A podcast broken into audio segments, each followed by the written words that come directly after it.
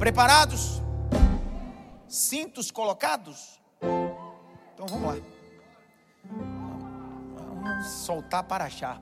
Para achar em hebraico é poção. Vamos para mais uma porção da palavra de Deus. Antes que eu leia o texto, a ideia da série é falar sobre as dez pragas. Seria impróprio da minha parte iniciar falando o capítulo 7, que é a primeira praga, quando o Nilo se torna em sangue. Nem todo mundo conhece a história de forma fidedigna dos mínimos detalhes. Então, meu desejo é introduzir você na história, para que quando as pragas iniciem, você saiba por que, que Deus enviou e qual é a finalidade de cada praga. Eu preparei na minha cabeça duas terças de guisa introdutória. Semana passada, falamos sobre José. José é a ponte que leva o povo israelita ao Egito, e ele também é a ponte que faz essa transição na saída do povo na última praga. Teve tudo a ver José com esse texto. E eu estava mergulhado no texto e vou dizer para você que será impossível ser duas terças-feiras de guisa introdutória. Não dá. Então aproveita que vai ter mais uma terça sem praga. Você não pensa. Então, essa terça, eu quero falar sobre o nascimento de Moisés. Semana que vem, o último dia da guisa introdutória, eu vou falar sobre Moisés sendo achado por Deus na planície em uma sassa. E aí, na quarta terça-feira, nós vamos iniciar a primeira praga. Tá tudo certo? Então vamos lá. O capítulo é o número 1, Shemot, livro dos nomes. O versículo é o 8. Nós vamos ler do 8 até o verso 22. Pode ler, Jaque. Nesse meio tempo, levantou-se um novo rei sobre o Egito, que não havia conhecido José. Para.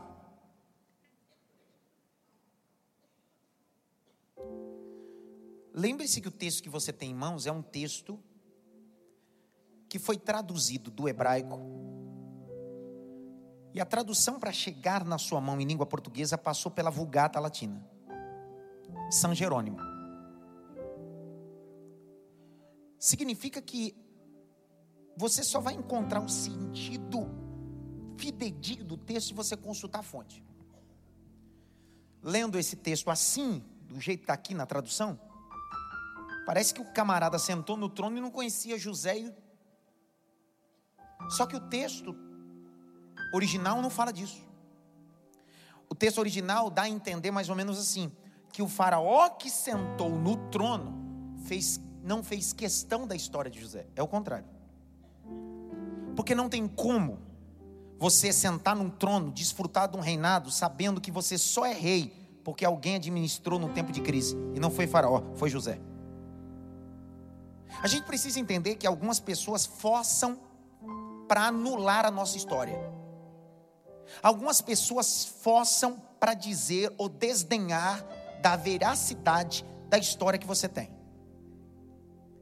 Eu disse já aqui uma vez e vou falar pela segunda: existem três níveis que esses tipos de pessoas fazem como esse faraó. Primeiro, eles se tornam indiferentes àquilo que você está fazendo. Você está realizando algo importante, algo relevante, mas ele finge que não vê. E você continua fazendo algo relevante. Você não para, aí ele vai para o segundo nível. Já que você não parou, agora ele vai começar a criticar. Porque agora ele não tem como se fazer de cego. Agora ele está vendo, mas ele não reconhece. Ele começa a criticar. E ele critica, critica, critica, critica, mas você continua fazendo. E aí ele percebe que as suas as críticas dele não interrompem a sua excelência no que você faz. Aí ele vai para o terceiro nível. Qual é, qual é o terceiro nível? Se o primeiro nível é se tornar indiferente, se o segundo nível é criticar, o terceiro nível é copiar.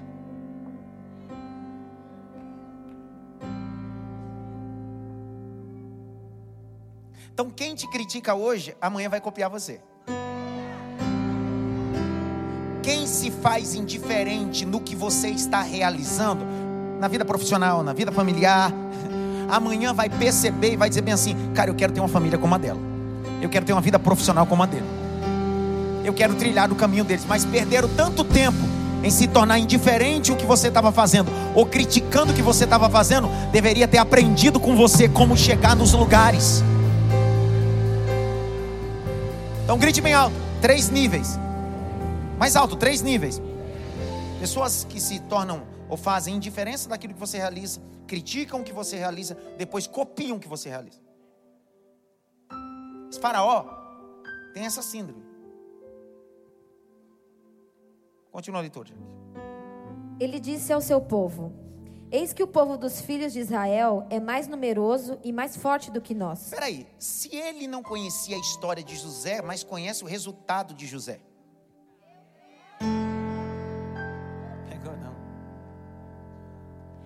Ele queria anular o nome de José, mas o povo era o resultado da administração de José. É sobre isso. Não deixe herança, deixe legado. Não deixe herança, deixe legado. Herança é o que você deixa para o filho, legado é o que você deixa no filho. Não deixe um carro para ele, deixe um caráter para que ele possa comprar um carro. Não deixe uma casa própria para ele, deixe o caminho e dignidade para ele trabalhar e conquistar. Não deixe herança, deixe legados. Continua.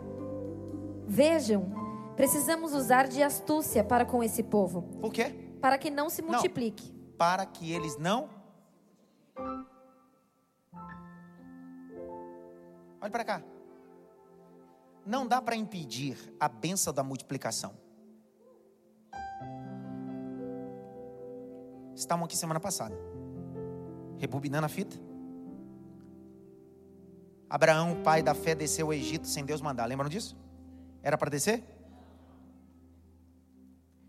Isaac vai viver uma crise e quis descer o Egito. Deus apresentou a ele e disse o que para ele? Agora chega Jacó. E Jacó desce o Egito. E desceu o Egito por quê? Por quê? Porque José está lá. A bênção começou em Abraão passou para Isaac, passou para Israel, passou para José, está sobre a nação. E a bênção que Deus havia dito no capítulo 12 do Gênesis é o seguinte: sai da tua terra, da tua parentela, da casa de teu pai, para uma terra que eu vou te mostrar. Tu serás uma bênção, mas eu multiplicarei a tua descendência não existe um método, não existe uma forma, não existe uma cápsula. Aqui é Deus dizendo: sou eu que vou multiplicar a tua descendência. Aqui não tem um coach, aqui não tem um mentor, aqui não tem um pastor, aqui não tem um profeta, aqui não tem um mestre. É Deus está dizendo: a bênção da multiplicação não depende de pastor, de profeta, de mentor. A bênção da multiplicação está na minha mão. Eu prometi a Abraão, cumpri em Isaac, cumpri em Jacó, e vou fazer porque eu sou Deus. Deus, grite bem alto: a bênção da multiplicação. Eu não estou anulando todas essas figuras relevantes e importantes na nossa vida. Só que aqui, nessa bênção, não depende de nenhuma dessas figuras. É Deus que faz multiplicar. É Deus que está multiplicando a coisa. E quando Deus multiplica a coisa, é mais ou menos assim. Como acontece isso? Ninguém explica. Eles não estão na terra deles. Estão em um ambiente que não é a cultura deles mas eles conseguem se multiplicar fora da terra deles, fora da cultura dele. Se isso não é Deus, quem é, meu irmão? Se isso não é Deus, quem é? Continua a leitura. E para evitar que, em caso de guerra, ele se alie aos nossos inimigos, lute contra nós e saia da terra.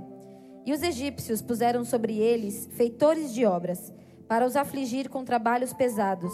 E assim os israelitas construíram para Faraó as cidades celeiros de Pitom e Ramsés. Mas quanto mais os afligiam, tanto mais se multiplicavam. Para, para, para, para. Que negócio, cara. Parece que esse povo é corintiano, cara. Sofrimento. Tudo na última hora. Sofrido. Glória. Que loucura, mano. Permita me dizer. Isso é o reverso. Quanto mais eles são afligidos, mais eles crescem. Tem algum padeiro em nosso meio? Ninguém. Tem alguém que faz pão? Ninguém também. Não, estou falando fazer pão, não aquela máquina que põe os ingredientes e a máquina faz pão. Estou falando meter a mão. Sabe que o meu primeiro curso que fiz, profissionalizante, eu tinha 17 anos, 16 para 17, foi de panificação. Eu trabalhei no Extra Penha como auxiliar de padaria. Meu Deus.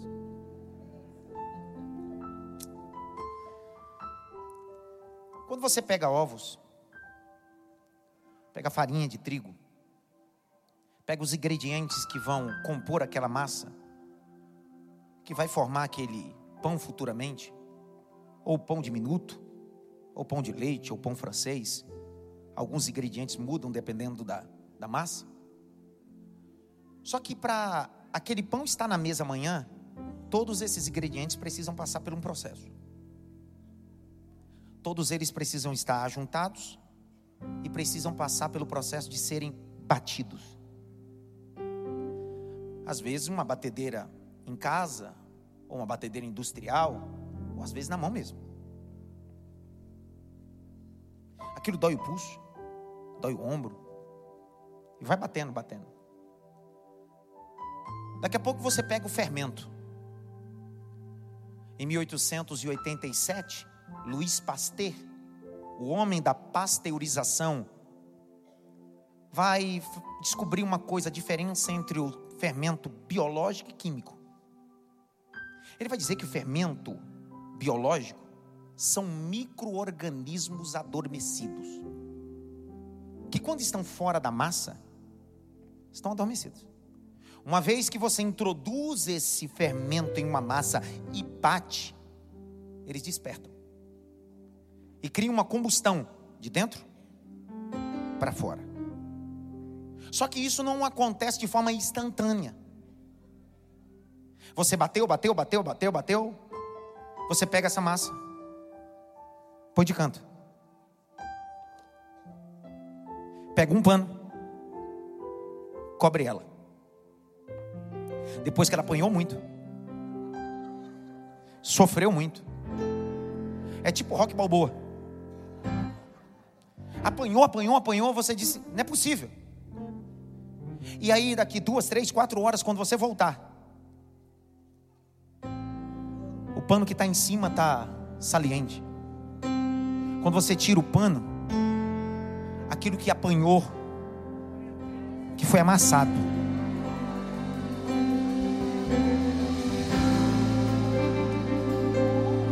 Cresceu silenciosamente, mas cresceu. Você não vai ver o barulho do crescimento da massa. Você não vai ouvir nenhum barulho, a massa crescendo. Mas quando você acessar a massa, você vai perceber: cresceu, cresceu, cresceu. Eu vou liberar a primeira palavra nessa paraxá dessa terça-feira. Não se preocupe com barulho. Não se preocupe se te colocaram de canto. Não se preocupe se até te esconderam. Não se preocupe se você está apanhando ou sofrendo. É o mesmo povo no Egito. Quanto mais bate, mais eles crescem. Quanto mais soa, mais eles crescem.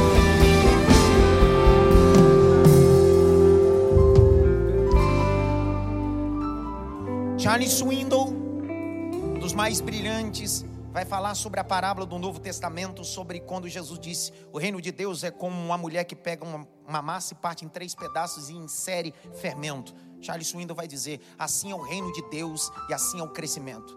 Ele destaca duas facetas. Quantas facetas? Ele vai fazer uma analogia entre essa massa e o crescimento. Ele vai dizer: todo o crescimento é silencioso, não faz barulho. Dois, ele diz: todo o crescimento saudável não é de fora para dentro, é de dentro para fora. Deus não quer que você tenha aparência de crente, Deus quer que você tenha conteúdo cristão. Por isso que o grito diz: Não vivo eu. Prefixo grego, mas Cristo vive em mim. Se Ele vive em mim, o coração que bate não é mais o meu, é o dele. Se Ele vive em mim, os pulmões não são mais os meus, são os deles. Por isso que eu não consigo cantar outra coisa, é só louvores e adoração ao nome dele.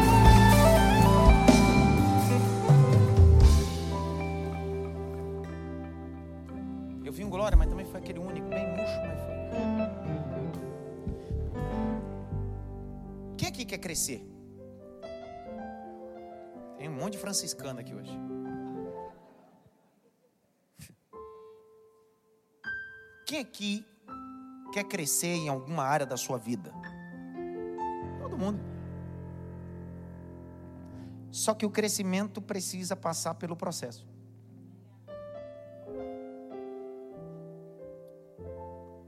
Quando eu falo de Davi, você associa Davi com quem? Primeira coisa que vem na sua cabeça. Hã? Ah, então Golias foi o processo do crescimento? Problema nosso está aí. A gente quer crescer, mas não quer passar pelo processo. Deixa eu abrir um parênteses. Grite bem alto. Processo, crescimento. De novo, processo, crescimento. O povo está sendo, está passando pelo processo, mas está crescendo. Deus está dizendo, ei, toda vez que você é exposto a um processo difícil e complicado, você não diminui. Você cresce. Na pandemia, para alguns, a pandemia foi o processo para o crescimento. Porque alguns olharam para a pandemia e se tornaram vítima da pandemia, outros reinventaram-se na pandemia e diz: Isso vai ser o trampolim daquilo que o Senhor vai fazer na minha vida. Processo é crescimento. Crescimento, processo gera crescimento. Quer ver? O maná caía todo dia para o povo, sim ou não? Não. Podia guardar, sim ou não? Sim. É do contra, né? Fala, é a pessoa é do contra, cara. Como assim, pastor? Eu aprendi a minha vida toda. Aprendeu errado. E tudo bem. Por isso que nós estamos aqui. Eu aprendo com você, você aprende comigo. A gente vai repartindo, é reino. Tem muita coisa na minha vida que eu aprendi errado e aprendi com outro certo. Mas esse do Manaus outro dia explico.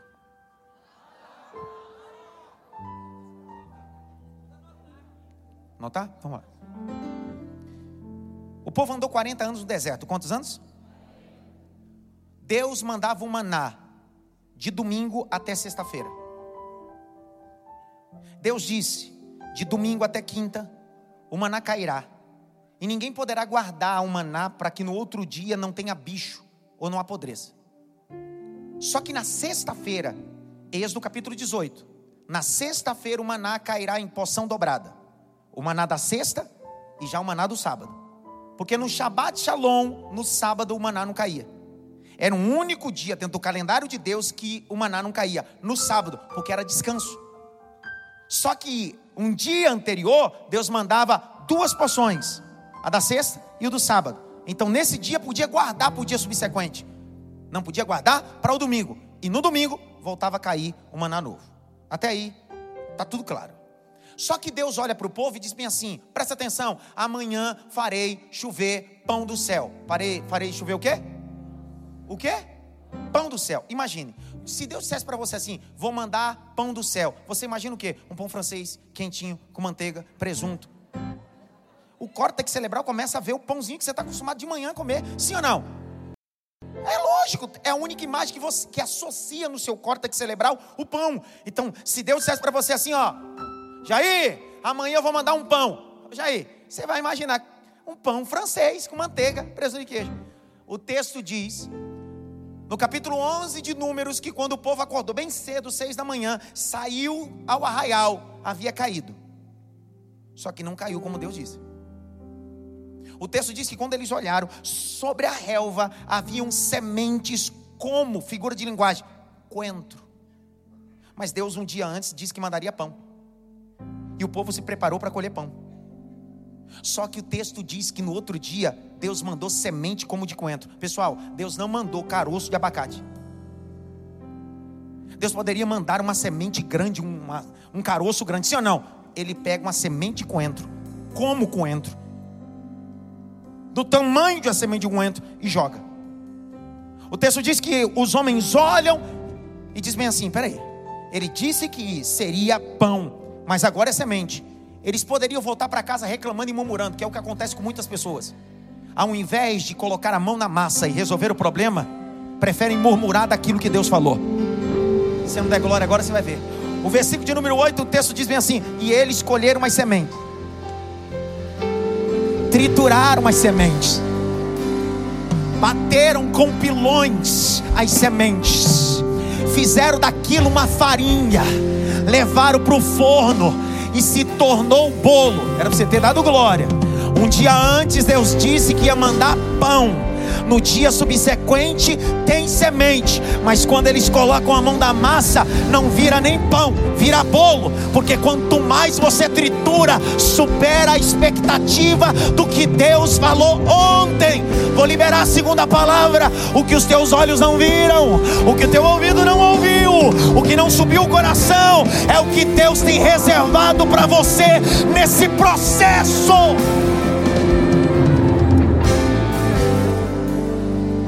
Qual é a mensagem pedagógica, andragógica, visual que Deus está mandando ao povo no deserto? É, eu poderia mandar pronto.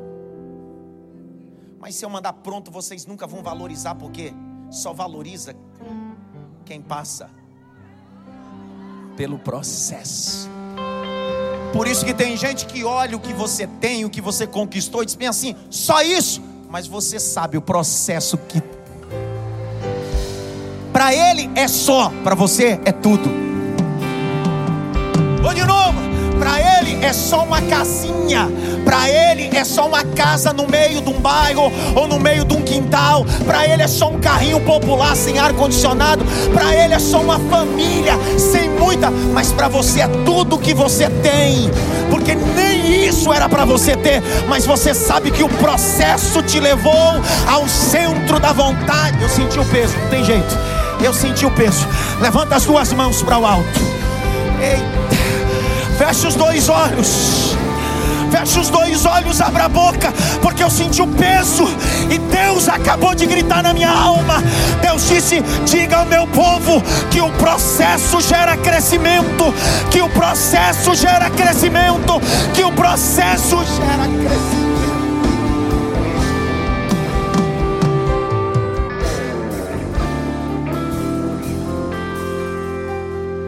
Os especialistas de inteligência emocional utilizam uma expressão chamada resiliência, capacidade de suportar. Só que resiliência só você só adquire quando você passa por processos. Você sabia que existem qualidades que só se manifestam quando você é exposto a um ambiente hostil? Eu pesava 160 quilos. Meu Deus, o quê?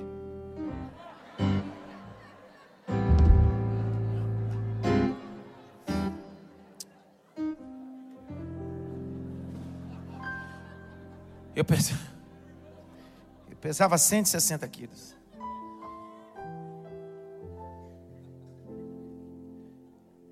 A camisa que eu usava era tamanho T, de tenda.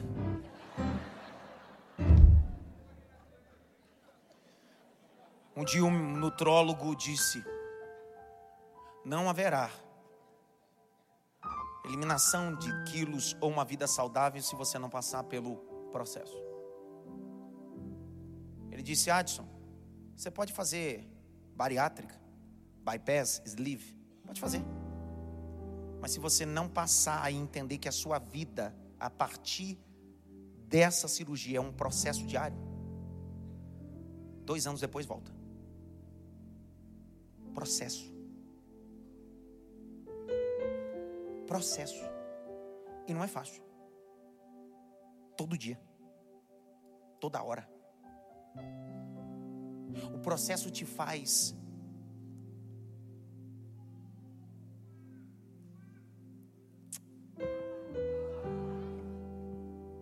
O processo te faz você se tornar supervisor de si mesmo. Quem não passa por processo se incomoda com qualquer opinião externa ou que dizem a despeito de você externamente, porque você nunca passou por um processo. Uma vez que você passar por um processo, você adquire resiliência, capacidade de suportar. Então, o que dizem a despeito de você não afeta mais. Por quê? Porque você já viveu o processo. O que Deus está dizendo é: eu poderia tirar o povo do Egito, mas permitir eles passarem o para crescer no Egito. Será que Deus quer que você cresça na terra que você planejou? Ou Deus vai fazer você crescer na terra onde você foi afligido? Porque quem determina esse crescimento não é você, é Deus. Se eu tivesse em tal país, se eu tivesse em tal empresa, se eu tivesse em tal bairro, se eu tivesse em tal casa, se eu tivesse casado com tal pessoa, minha vida seria diferente. Quem determina isso é Deus. Continua a leitura. E tanto mais se espalhavam, de maneira que os egípcios se inquietavam por causa dos filhos de Israel. Então os egípcios, com tirania, escravizaram os filhos de Israel. Eles amargaram a vida com dura servidão. Preparar o barro, fabricar tijolos e fazer todo tipo de trabalho no campo. Todo este serviço lhes era imposto com tirania. O rei do Egito deu uma ordem às parteiras hebreias, das quais uma se chamava Sifrá e a outra se chamava Puá. Presta atenção. Esse povo entrou pela porta da frente com 70 almas através de José. José morreu. O faraó que assume não é mais o mesmo que liderava na época de José, é outro, e fez questão de esquecer a história de José e subjugar toda a sua descendência. Investiu, investiu, investiu, mas parece que quanto mais ele fazia, mais o povo crescia. Esse povo tem um poder do crescimento e da multiplicação. É Deus que está com esse povo. Eles crescem até nos dias mais difíceis, na terra mais complicada, porque a boa mão de Deus está com eles, mesmo nos dias difíceis. Por quê? Porque ser cristão não é ser isento de passar pelas calamidades. Quando você se torna um servo de Deus ou se converte a Cristo, você não adquire anticorpos espirituais. A partir de agora, nenhuma praga chegará na minha tenda. A partir de agora, nunca mais ficarei desempregado. A partir de agora, nem gripe eu vou pegar mais. Mentira. Servir a Cristo é ter a consciência que Deus não vai me poupar de passar pelas dificuldades. A grande diferença é que antes eu estava desacompanhado agora eu estou acompanhado. Ainda que eu ande pelo vale da sombra da morte, eu não temerei mal algum, porque eu sei que tu estás comigo. A tua vara e o teu cajado me consola. Vou liberar outro texto para ver se você pega. No dia que Moisés morreu, Deus desceu da montanha em uma glória e disse: Josué, sim, Senhor, Moisés é morto esforça-te, medita na lei de dia e de noite, porque, Senhor, eu serei contigo todos os dias da sua vida. No dia da felicidade eu estarei lá, no dia da tristeza eu estarei lá. No dia da porta fechada, eu estarei lá. Na porta aberta, eu estarei lá. Eu não estarei com você por causa da circunstância. Eu estarei com você por causa de propósito. Eu estarei com você. cristianismo não é isenção de passar pelo, é ser acompanhado nesse ou nessa. Dois homens da Bíblia receberam o título de amigo de Deus. Primeiro, quem foi? Quem, pessoal? Ninguém sabe. É, não, João não, João amado. Abraão, amigo de Deus, e qual foi o segundo? Lázaro. Abraão foi intitulado amigo de Deus e Lázaro também. O texto de João capítulo 11. É Jesus que disse: O nosso amigo Lázaro. Lázaro era amigo de Jesus. Olha para cá. Só que quando mensage... o mensageiro chegou para falar que Lázaro estava doente, mesmo Lázaro sendo amigo, Jesus deixou ele piorar. Vou de novo, vê se você pega. Se com um amigo ele deixou morrer, imagine você que só vem de domingo.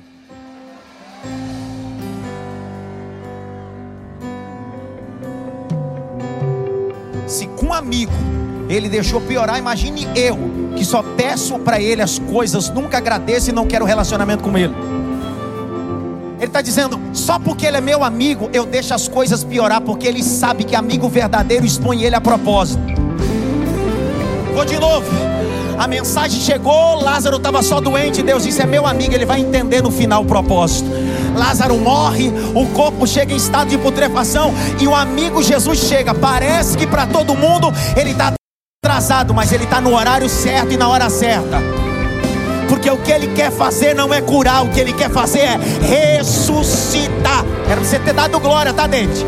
Vou liberar uma palavra. Jesus, essa noite, não quer curar. Deus quer fazer algo maior e mais extraordinário. Deus quer tirar a tua vida da UTI da esperança e quer ressuscitar você de um necrotério que já não tem mais esperança. Eu sou, disse Jesus, a ressurreição e a vida.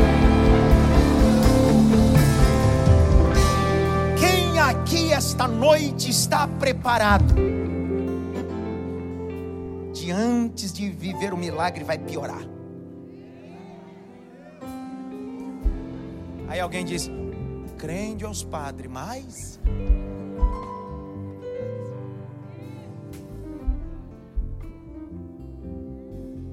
O povo está sendo subjugado no Egito, sim ou não, pessoal? Olha, olha o detalhe. O próprio faraó olha no povo hebreu qualidade, qualidades, perdão. O próprio faraó vê no povo hebreu qualidades que às vezes eles não observam. O povo tem ímpeto, força. O Egito só tem o que tem porque o povo construiu. Quem queima os tijolos? Os hebreus. Quem faz a maior e mais importante cidade, Ramsés? Os hebreus.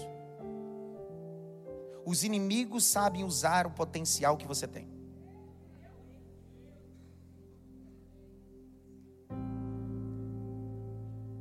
Isso fala de gerir coisas. Aí ele chama duas parteiras. Quantas parteiras? Os hebreus moravam em uma pequena cidade que ficava no Egito chamada de Gozém. Gozém ficava entre um dos deltas do Nilo. Delta é um braço de um rio principal. Então o povo residia ali cidade de Gozém. O faraó diz bem assim: o negócio é o seguinte. O que fortalece um exército é a figura masculina. Se matarmos os homens, ou as crianças do sexo masculino que vão nascer, eles sempre vão continuar servindo. Então vamos fazer uma coisa? Vamos nomear duas parteiras. Só que lá, as egípcias não poderiam entrar quem tinha que entrar para fazer o parto era duas parteiras. Olha o texto, capítulo de número 1, verso de número 15. Leia aqui.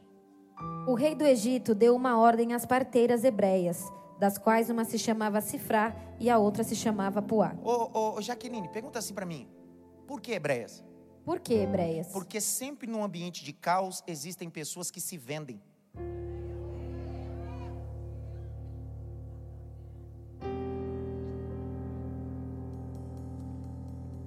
Estava lendo um comentário rabínico.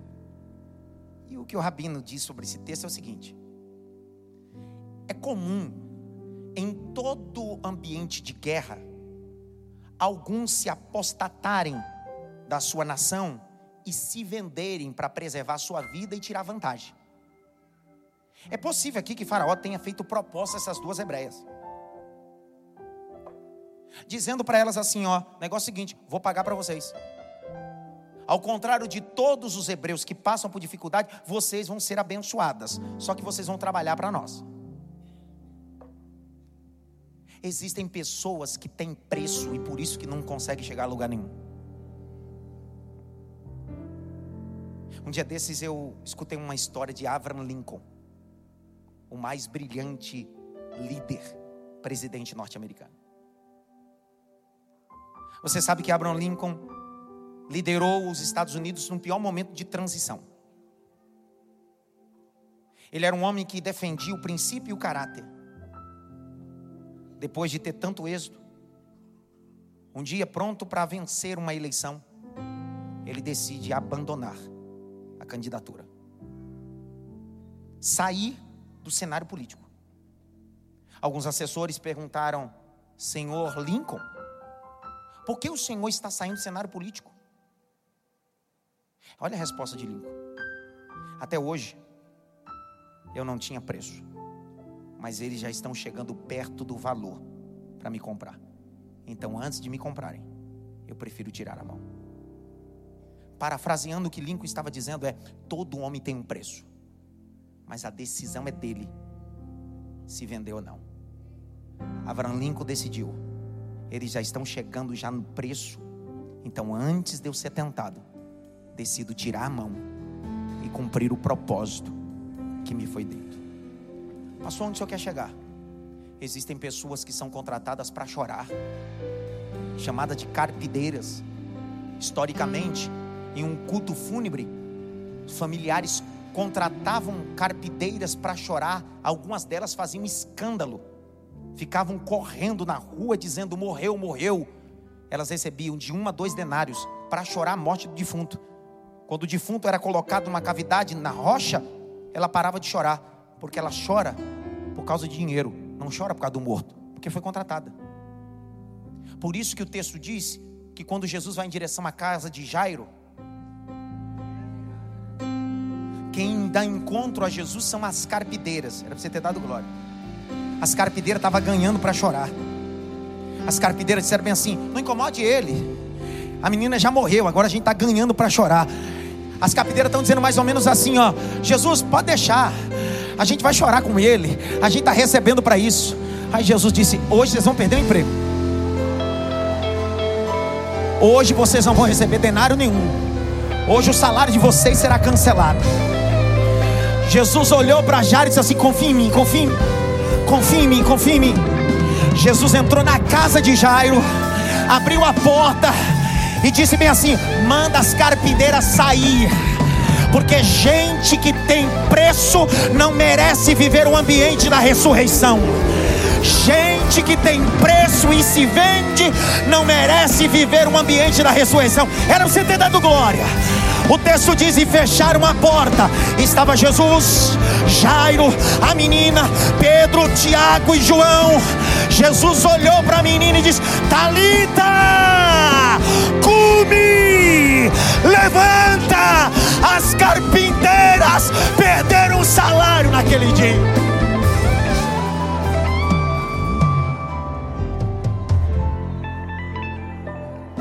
Pós-modernidade você tem amigos carpideira também.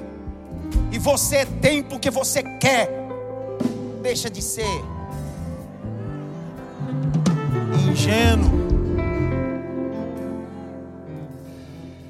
Você sabe que existem pessoas que se relacionam com você por aquilo que você pode proporcionar. Isso são as carpideiras da pós-modernidade. Chamar as duas parteiras e elas vão descendo para Gozém, entrando na tenda. Eu imagino uma olhando para a outra, dizendo: Qual é a sua profissão? Cifra diz: Parteira. A Poá diz: Eu também sou parteira. Ele quer que a gente faça o quê? Mate. Você trabalha de coveiro, assassino. Eu não sou nem assassina, nem coveira. Eu sou parteira.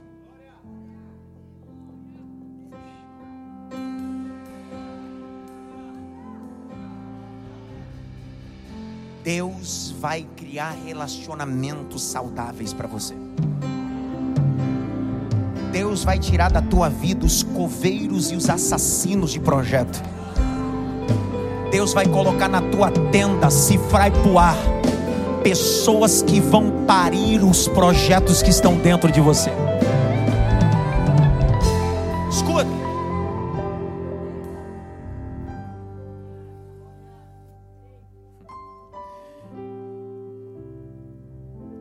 Existe a maêutica. A maêutica era um método que socrático que era o parir as ideias. Ao invés de responder, perguntar. As parteiras têm a capacidade de fazer isso. As parteiras não dão o que você não tem, mas faz nascer aquilo que você já tem. As parteiras são símbolo de discipulado. As parteiras são símbolos daquelas pessoas que conseguem ver o que tem dentro de você e você não viu ainda. As parteiras são aquelas que, quando todo mundo para de gritar, elas continuam. Faz força. Vai que está coroando. Não desfalece, não. Vamos, vamos, vamos, vamos. Vai dar certo. Vai, vai, vai. Vai, vai, vai, vai. Vai, vai, vai é gente que está do outro lado e você não está vendo e você só está fazendo força, mas ela está dizendo: vai que está dando certo, vai que está nascendo. Você não está vendo, você só está sentindo, mas a parteira está do outro lado está dizendo assim: eu não estou sentindo, mas estou vendo. Se a gente fizer uma parceria, você sente, eu vejo, a gente coloca esse projeto para fora e o nome do Senhor é glorificado. Parteira de sonhos.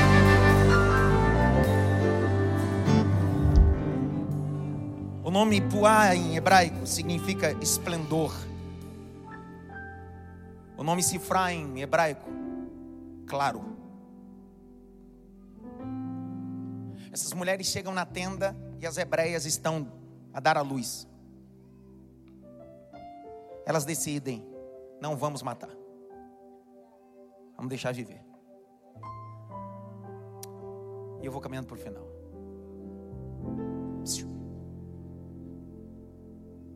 Pare de conviver com pessoas que não são parteiras de sonhos.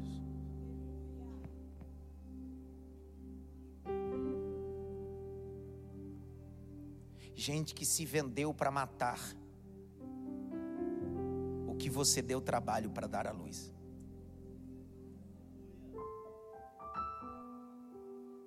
Olha a continuação do texto, Jaque. Lê para mim.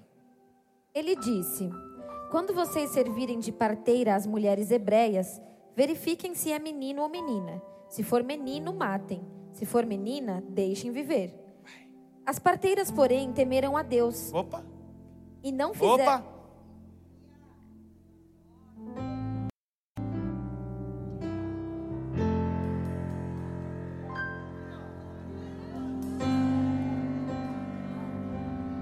As parteiras temeram a Deus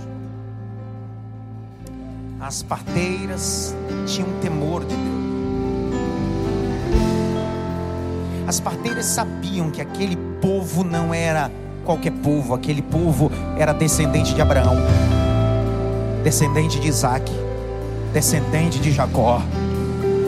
As parteiras conheciam a história do José que chegou aos 17 anos no Egito passou mais de 10 anos na casa de Potifar, foi caluniada. As parteiras conheciam a história, porque a história passa de geração em geração. Elas conheceram a história do homem ou do menino chamado José que ficou preso, que interpretou o sonho, que administrou o Egito sete anos de vaca gordas e vacas magras. Elas conheciam a história e elas sabiam que a bênção de Deus estava sobre aquele povo. Ela diz: a gente não pode tocar no povo de Deus. A gente não pode tocar naquilo que Deus projetou. Eu vou liberar a terceira palavra essa noite. Toda ferramenta preparada contra ti não prosperará. Pastor, mas estão me amaldiçoando. Abre a boca, Balaão. Abre a boca para me amaldiçoar, porque Deus muda a tua palavra em bênção. Abre a boca, Balaão. Abre a boca, Balaão, porque a bênção de Deus excede todo entendimento. Não tem como amaldiçoar quem Deus abençoou. Pastor, mas eu estou com medo do olho gordo. Pode ter olho gordo, esbugalhado, olho obeso. Pastor, mas eu estou com medo, pastor de tanto patuar, de tanta coisa. Meu querido, pode até pegar pipoca, pode pegar sem pipoca, pode pegar o que for, isso não pega em você. Pastor, fizeram até um bonequinho de voodoo. Querido, faz o um boneco meu, da minha esposa, dos meus filhos. Leva para onde você quiser. Contra Jacó não vale encantamento. Contra Jacó não vale encantamento. Contra Jacó não vale encantamento. Na porta da minha casa não tem mezuzá na porta da minha casa não tem chofar. Na porta da minha casa não tem trevo de quatro folhas. Na porta da minha casa tem o sangue. Tem o sangue. Tem o sangue de Jesus. Levante as suas mãos para o alto. Urinias. Calabas. Aqui no templo em casa existem grilhões sendo quebrados. Abra a boca. Cada glória que você dá é um demônio que cai. Cada glória que você dá é um demônio que cai.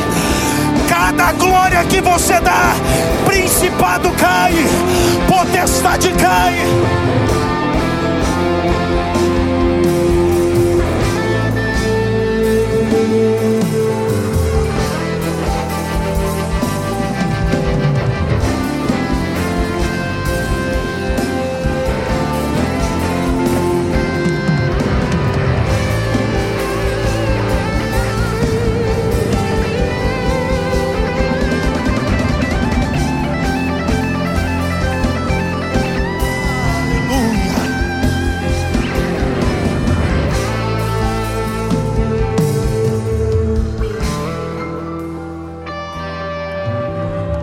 O endereço da igreja que nós estávamos estabelecido, ficamos uma década aqui na Vila Maria.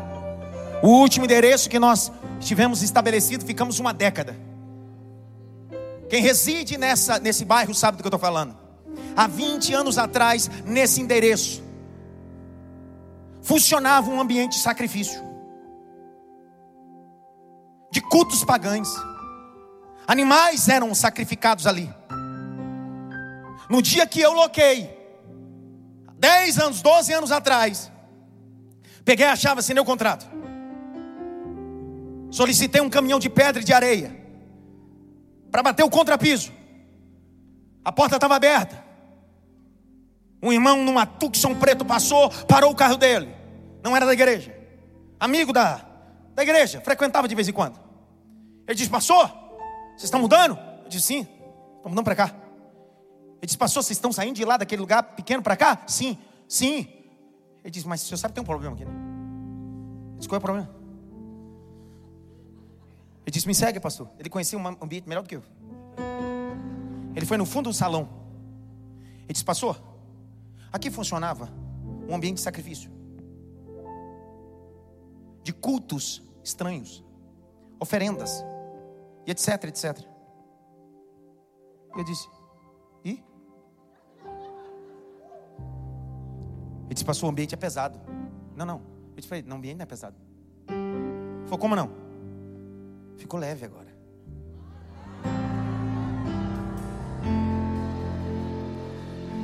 Andos estava na época.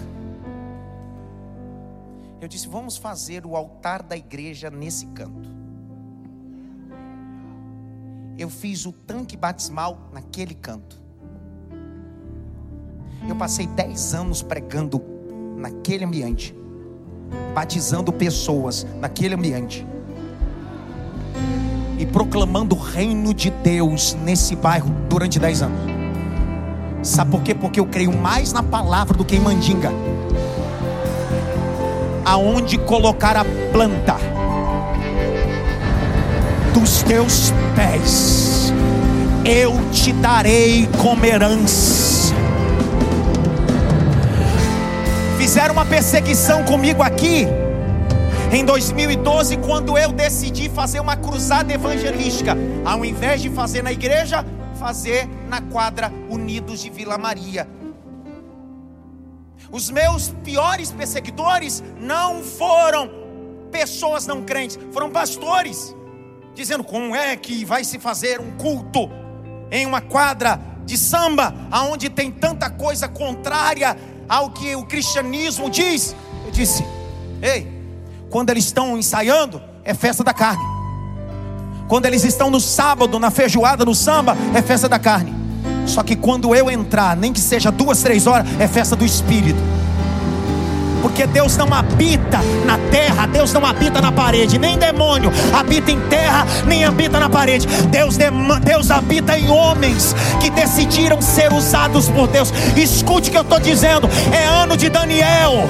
Deus vai levantar uma geração de Daniel que vai ser diferença na Babilônia, que vai pregar na Babilônia, que vai viver o reino de Deus nos lugares improváveis.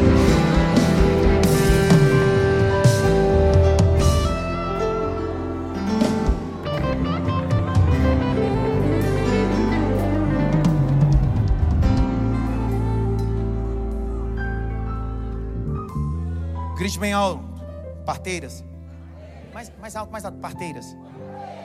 Ei. Deixe de se relacionar com gente que é coveiro. Aprenda a se relacionar com gente que são de sonhos. Parteiras de sonhos. Essas moças, essas parteiras temiam quem? E ó, que é uma mensagem. Se você temer a Deus, Deus te dá o que Faraó não te dá. Faraó pode te dar dinheiro, mas só Deus pode te dar descendência. Vou de novo. Faraó pode te dar dinheiro, mas só Deus te dá uma descendência. As parteiras estavam preparadas para dar a luz e receberam um comando para matar. Só que elas decidem: não vamos matar, não, vamos poupar. Deus olhou do céu e disse: já que elas pouparam, eu vou fazer elas viverem a excelência na geração delas. Jaque, lê aí, Jaque, a continuação do texto, vai. Lê, lê, lê, lê, lê. As parteiras, porém, temeram a Deus e não fizeram o que o rei do Egito lhes havia ordenado. Pelo contrário, deixaram viver os meninos. Então o rei do Egito chamou as parteiras e lhes perguntou: por que vocês fizeram isso e deixaram viver os meninos? As parteiras responderam a Faraó: É que as mulheres hebreias não são como as egípcias, são vigorosas e dão à luz antes que a parteira chegue. E Deus foi bom para as parteiras. Deus foi o quê? Bom para as parteiras. Deus foi o quê? Bom para as parteiras. E fez o quê? E fez o quê? E o povo aumentou e se tornou muito forte. E porque as parteiras temeram a Deus, Ele lhes constituiu família.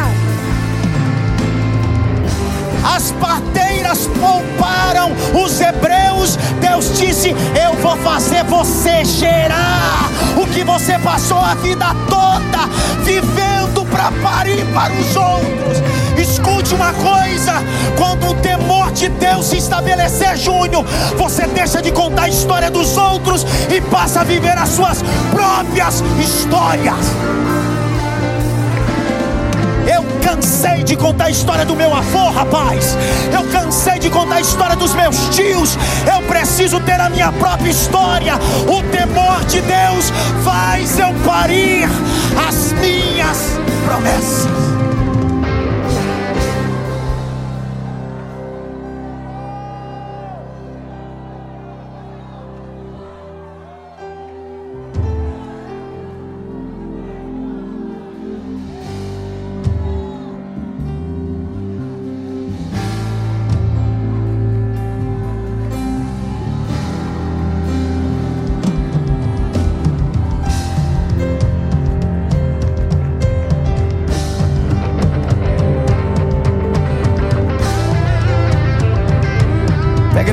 Da direita da esquerda. Levanta a mão dele para o alto.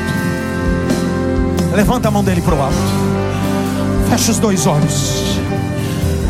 Uma unção de parteiras de sonhos essa noite na cidade de Mafia. Há uma unção de parteiras de sonhos.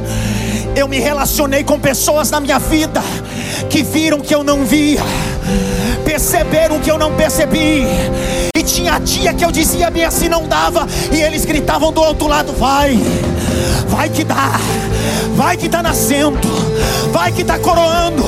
Deus vai colocar gente que vai te ajudar a colocar esse projeto para fora, esse sonho para fora. Pega o peso dessa mensagem, pega o peso desta palavra, parteiras de sonho.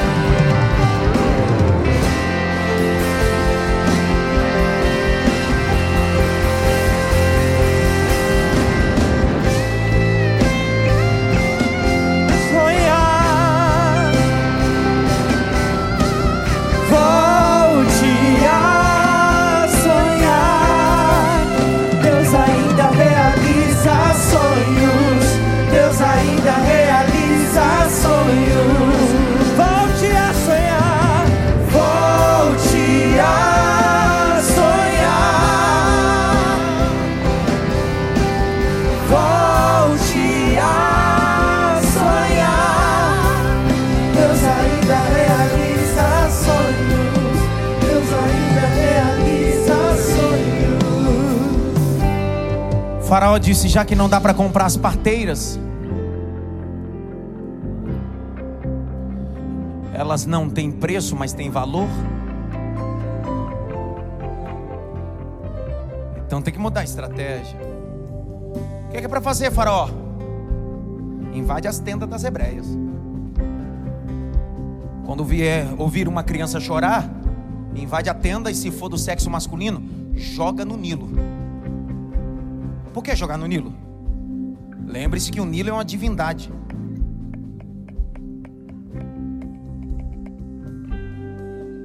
Joga no Nilo. Se não morrerem afogados, serão comidos por crocodilos. Porque no Nilo habitava crocodilos. Abre comigo Ezequiel capítulo 29. Abre, abre. Ezequiel 29, 1, 2 e 3. Eu terminei esse segundo dia de guisa introdutória. Leia aí. No décimo ano, no décimo mês, aos doze dias do mês, a palavra do Senhor veio a mim dizendo: Filho do homem, vire o seu rosto contra Faraó, rei do Egito, e profetize contra ele e contra todo o Egito. Fale e diga: Assim diz o Senhor Deus: Eis que estou contra você, Faraó, rei do Egito, crocodilo enorme, deitado no meio dos seus rios e que diz: O meu rio é meu, eu o fiz para mim mesmo. Joga no Nilo. Ou morre afogado, ou é comido pelo crocodilo. As hebreias dizem: Vamos parar de gerar. E aí eu faço só um adendo, fecho e oro. Um homem chamado Arão com sua esposa chamada Joquebed. Êxodo 6:20. Diz bem assim: já que todo mundo não quer gerar. Olha lá. Arão tomou por sua mulher Joquebed. Ninguém quer gerar? Os dois dizem assim: vamos gerar quando ninguém quer gerar.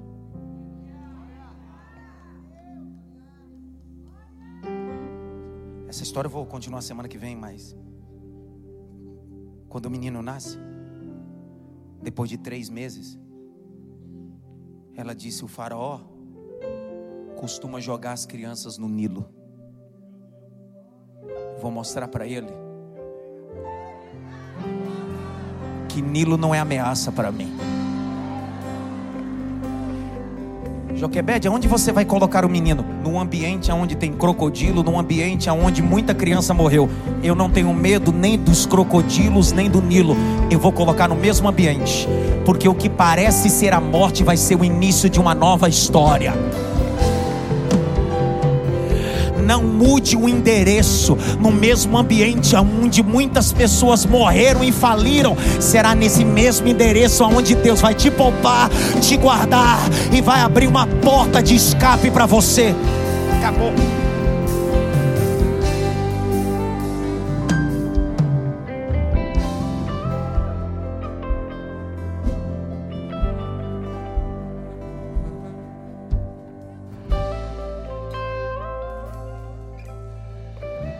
Moisés nasceu no ano 1525 a.C. Semana que vem nós vamos falar sobre o nascimento de Moisés. Seu nascimento,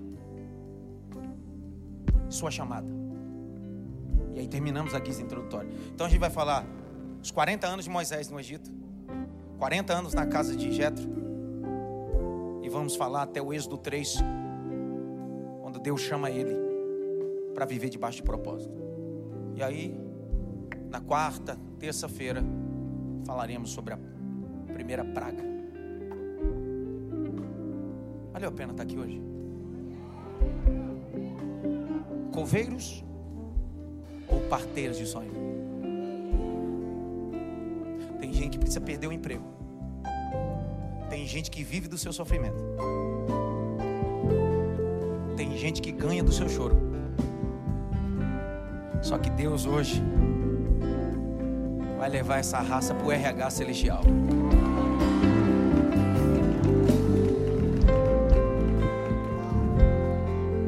E é justa causa, sem indenização.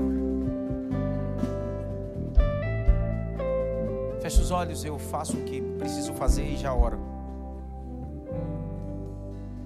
Quem é você essa noite que entrou aqui?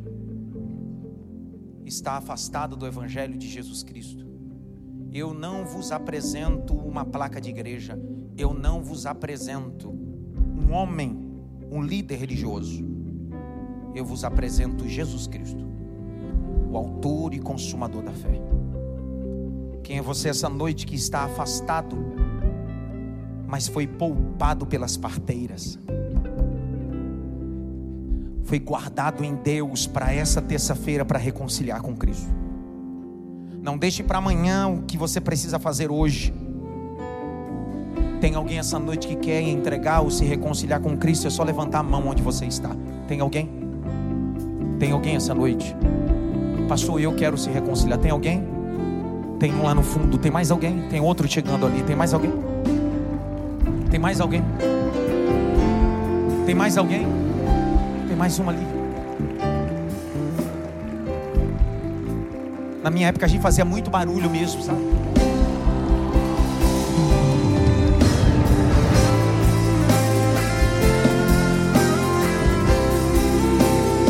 Tem outra ali chegando em lágrimas. Vem, filha. O coveiro que é o diabo já tinha aberto uma cova para você. Mas Jesus, que é a ressurreição e a vida, faz você ter uma nova vida nele. Tem mais alguém que quer entregar sua vida Jesus? Mas alguém que quer reconciliar com Cristo. Eu quero. Tem mais alguém?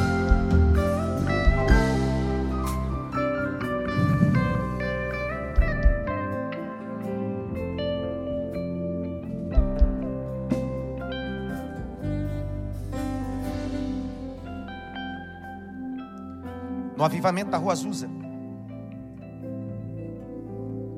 Uma coreana foi visitar o avivamento da Rua Azusa. Em Los Angeles. Quem liderava o avivamento da Rua Azusa? William Seymour. Os cultos eram regrados de manifestações de dons espirituais.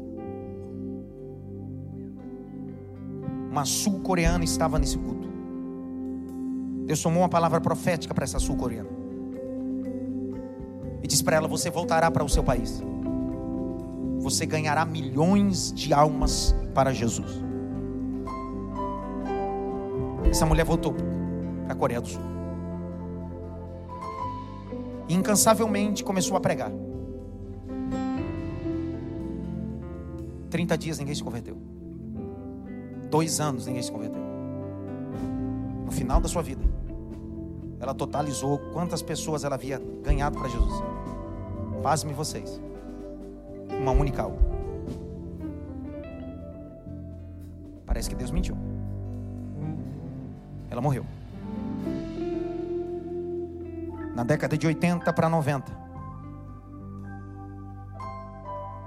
Deus começa a soprar um grande avivamento na Coreia do Sul liderado agora não por um jovem, mas por um homem cheio do Espírito Santo. O nome dele David Yom Puncho.